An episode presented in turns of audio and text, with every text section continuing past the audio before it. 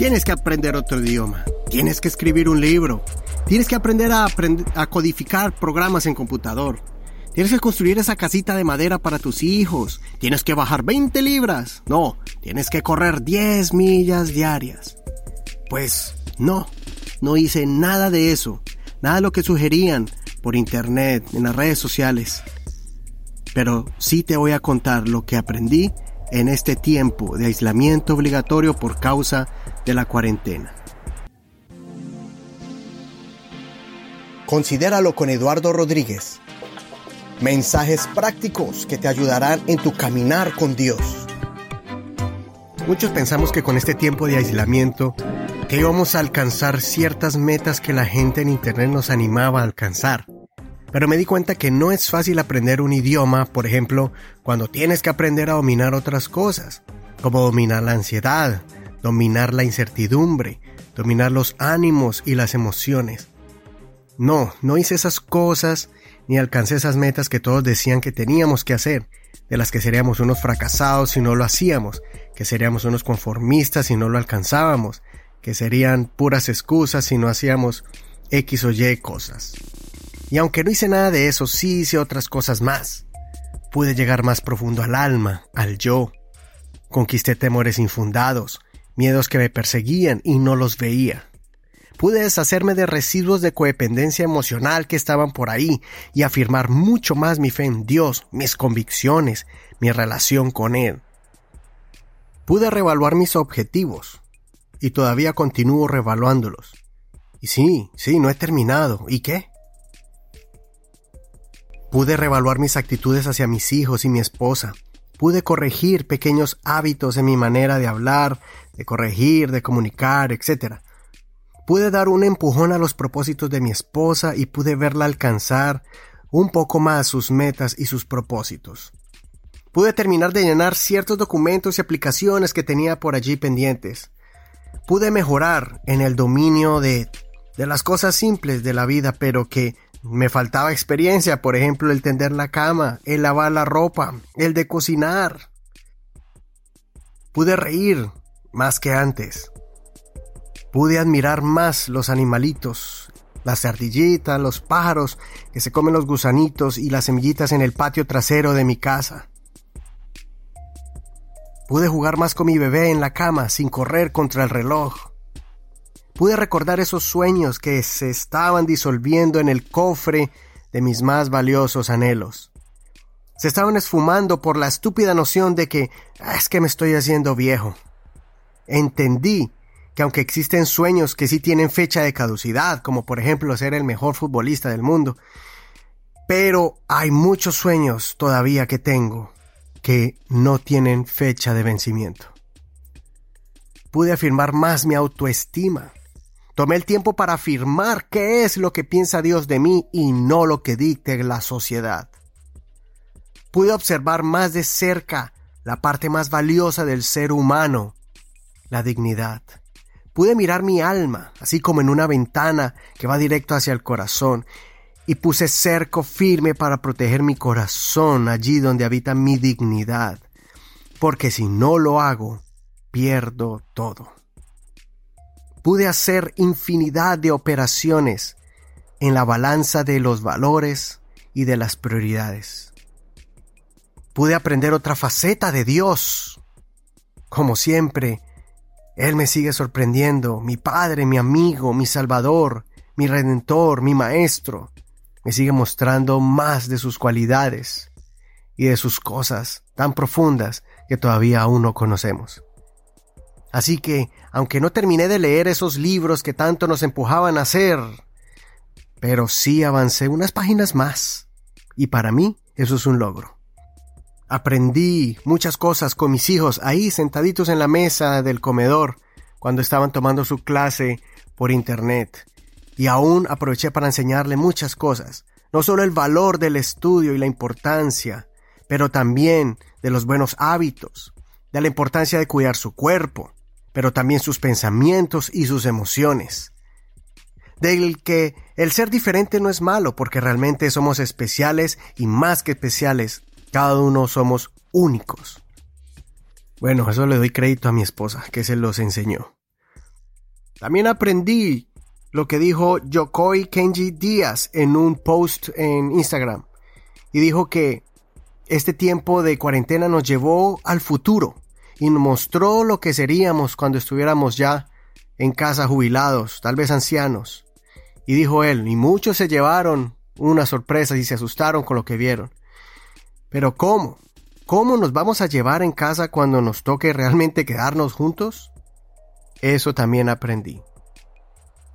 Además aprendí cosas intangibles, cosas que no se pueden tocar, cosas internas, cosas íntimas, de las que realmente no puedo exhibirlas en mi página de Facebook personal como mis metas y objetivos alcanzados. Pero ¿por qué digo esto? Porque cada persona está viviendo diferentes etapas en sus vidas. Por ejemplo, ahora estoy durmiendo entre 5 y 6 horas, pero llevaba varios meses anteriormente durmiendo más o menos 4 horas y mi esposa solo 3. ¿Por qué? Porque acabamos de tener un bebé y lo único que pensábamos en es hace unos par de meses atrás no era alcanzar metas a futuro no era terminar el día sin enloquecernos, terminar el día sin desmayarnos del cansancio.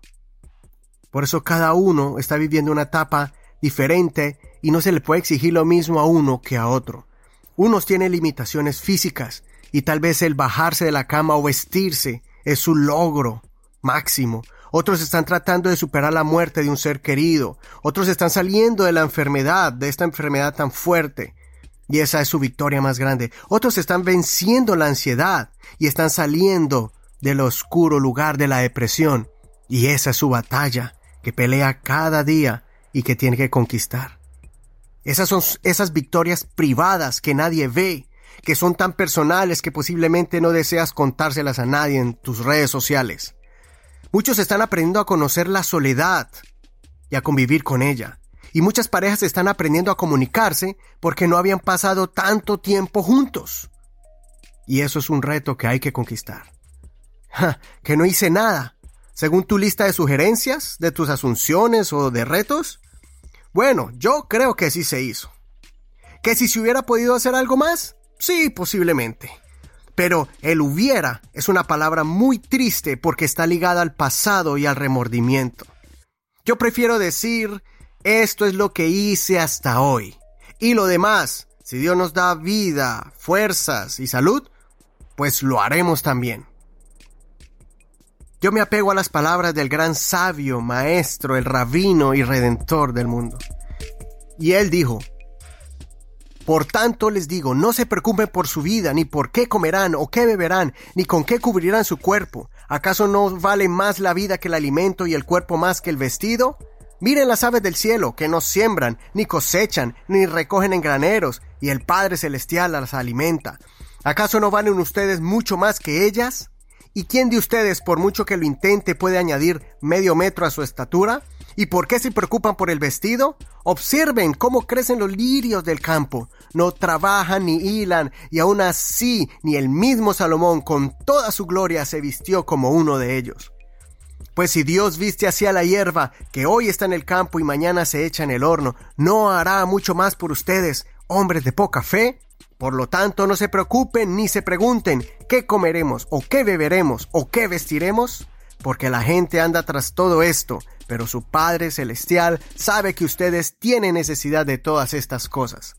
Por lo tanto, busquen primeramente el reino de Dios y su justicia, y todas estas cosas les serán añadidas. Así que no se preocupen por el día de mañana, porque el día de mañana traerá sus propias preocupaciones. Ya bastante tiene cada día con su propio mal. Eso está escrito en Mateo 6, 25 al 34. Por eso te aplaudo, te felicito, tus logros, así sean públicos o privados, recuerda que hay un ser divino que llena el cielo y la tierra, que sabe cuánto te costó mantener la cordura, cuánto te costó mantener la calma, la cordura, cuánto te costó el resistir esa tentación, o al contrario, Él sabe cómo te costó levantarte otra vez y mantenerte en pie después de haber recaído en algún hábito inmundo.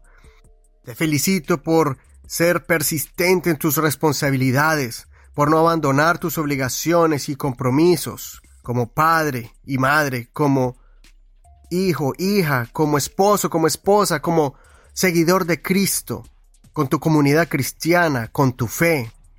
Y eso vale mucho. Considera lo que te digo y Dios te dé entendimiento en todo.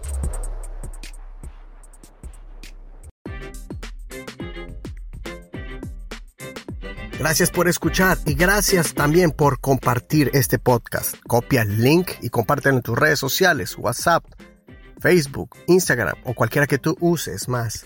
Recuerda que nuestra página de Facebook es facebook.com. Raya inclinada, considéralo. Así nomás, búsquelo como considéralo. Suscríbase, dele like y por favor, síguenos para que no te pierdas ninguno de estos episodios que levantan y fortalecen el alma, la mente y el corazón y también te restaurará tu relación con Dios y con tu prójimo. Recuerda también que puedes escuchar este podcast en cualquier plataforma de música. Puedes escucharla en Spotify, en Apple Podcast o Google Play. Baja estas aplicaciones y allí podrás escucharlo y también seguir este tu podcast favorito. También lo puedes escuchar en otras plataformas como iVoox, Castbox, TuneIn y Player FM y muchas otras más. Si quieres mirar nuestro canal de YouTube, ahí están todos los audios de este podcast, pero en el formato de YouTube, en video. Y también están los mensajitos domingueros, mensajes, mensajes cortos, que están basados usualmente o mayormente en los episodios de este podcast.